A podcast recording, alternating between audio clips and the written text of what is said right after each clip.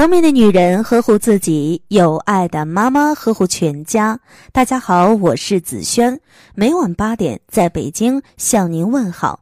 今天要和大家分享的文章是：北京四中校长，凡是把孩子放在第一位的，等待这个家庭的多半是悲剧。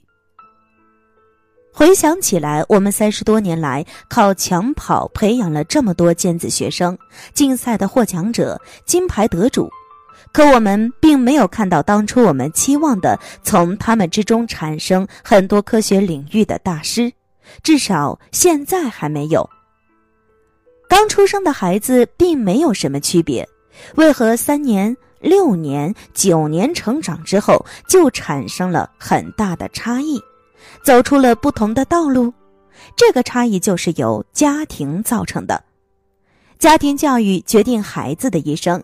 千万不要认为上名校才是决定一生，夫妻关系永远第一重要。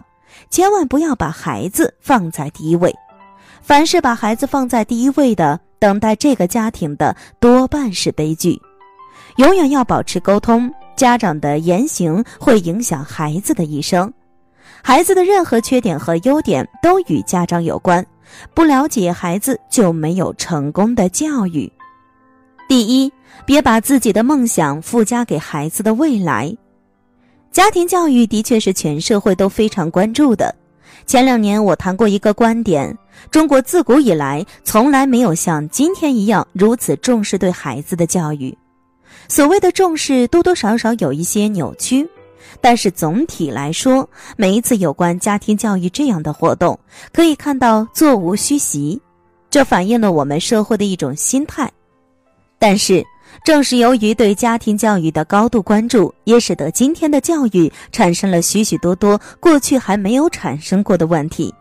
每个即将当父母或者已经成为父母的人，都对即将出生或者即将长成的孩子有着许许多多的要求，有着许许多多的梦想和许许多多的希望。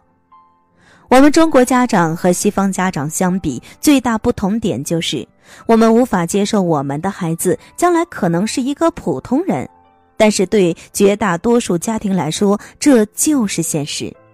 于是，我们为了追求那些我认为虚幻缥缈的目标，就产生了许许多多我们今天看起来本不应该产生的现象。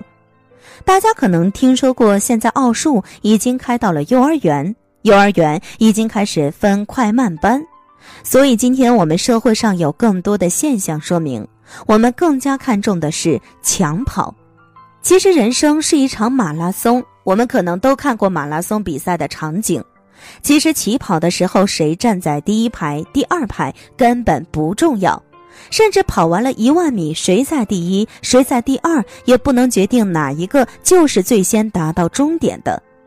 但是今天许许多多的家长都在拼命的抢跑，没有哪一个国家的家长像今天中国学生的家长如此的热衷于抢跑。第二，请鼓励你的孩子做一个幸福的普通人。回想起来，我们三十多年来靠抢跑培养了这么多尖子学生，竞赛的获奖者、金牌得主。可我们并没有看到当初我们期望的，从他们之中产生很多科学领域的大师，至少现在还没有。所以，我们每个人对自己的孩子都有这样的过程：开始出生的时候有很多梦想，希望孩子上一个好学校，有一个好成绩。慢慢，我们的期望逐渐降温，我们期望这个孩子能够正常毕业、升学、就业。将来能够成家生儿育女，生活稳定，工作稳定，别下岗；能够在三四十岁的时候身体健康，家庭和谐；进入老年，希望孩子孝顺。最后你不能动的时候，所有最初的梦想都没有了。那时候的梦想就是他能在我的身边给我倒一杯水。其实我们每个人心路都是这样的一个过程。最开始有非常高的崇高的理想，但是最后，当我们已经垂老的时候，才真正明白，其实我们很多时候的培养都是不正确的。无论我们怎样对人进行分类统计，一定是正态分布的。我们所谓的最成功的人，一定是很少数的，绝大多数是平常的。但是平常的人就没有幸福吗？难道我们是一个普通人就没有普通人的幸福吗？我们普通人就没有权利谈幸福吗？其实我们今天看到大量的人是普通人，但是他们生活很乐观，很幸福。第三，如何与孩子沟通，应该被当作一门艺术。在沟通这个问题上，请每一位家长都思考一下：我们有丰富的话题吗？有丰富的表达方式吗？在沟通的时候，想过沟通的技巧和艺术吗？除了学习之外，有没有其他的沟通话题？我们是否曾经向孩子说过这样的话：“孩子，只要把分数搞上去，别的你什么都不用管。”我们想培养一个有责任感的孩子，可当你说这句话的时候，责任的教育已经彻底的丢掉了。什么都不用管，哪来的责任感？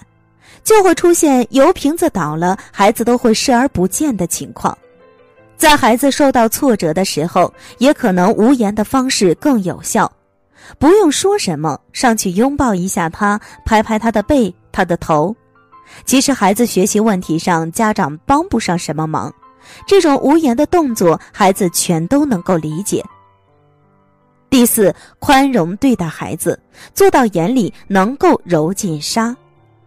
我曾经在网上读过一个故事，讲的是芬兰的一个小孩子在十岁那年，为家里做了一点事情，他可能觉得需要有一些回报，于是就写道：“取回生活用品二十分泥，把信件送到邮局十分泥，在花园里帮大人干活二十分泥。”如果你的孩子突然有一天给你一个这样的纸条，你会作何反应？有些家长也可能会暴跳如雷。而这个妈妈看到这个账单，没有说什么，把钱放在那儿了。小孩拿到钱的时候，看到妈妈给他写的另一个账单：彼得欠妈妈如下款项，为他在家里过的十年幸福生活零分尼，为十年的吃喝零分尼，为他生病时的护理零分尼，为他一直有个慈爱的母亲零分尼。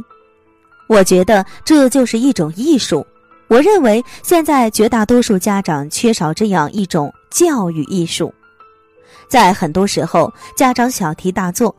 儿子接到了一个女孩子的电话，妈妈可能会拿起电话在旁屋监听；或者一个女孩子接到男孩子的电话，很多家长立刻跟老师反映，采取一些必要的措施，限制这个孩子电话通信的自由等等。其实这都是过于敏感。我们学校的老师曾经跟我说过一句话，我把这当成一个非常重要的一个教育原则。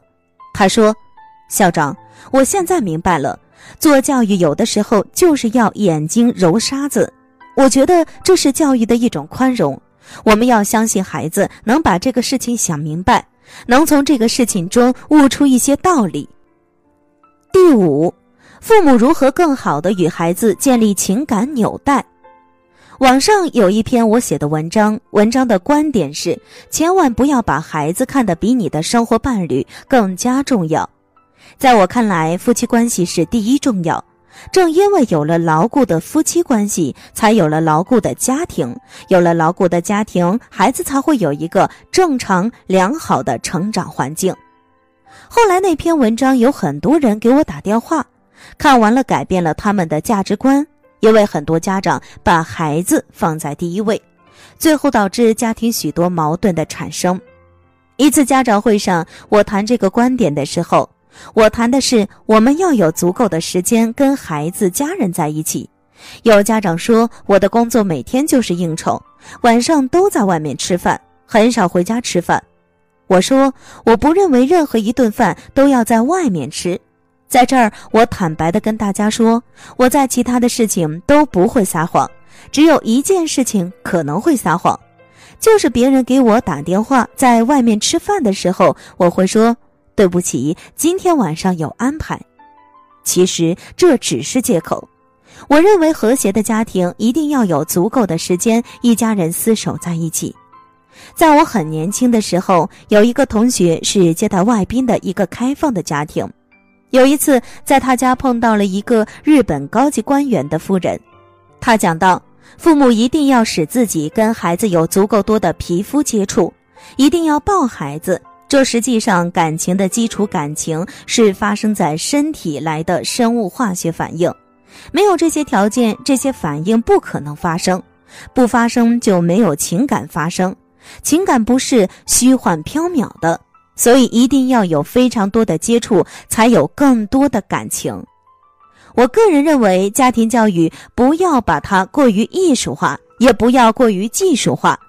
一个和谐的家庭，一个和睦的家庭最重要。有了和睦的家庭，孩子在家庭中能够很自然、很幸福的成长。我相信孩子的教育一定是成功的。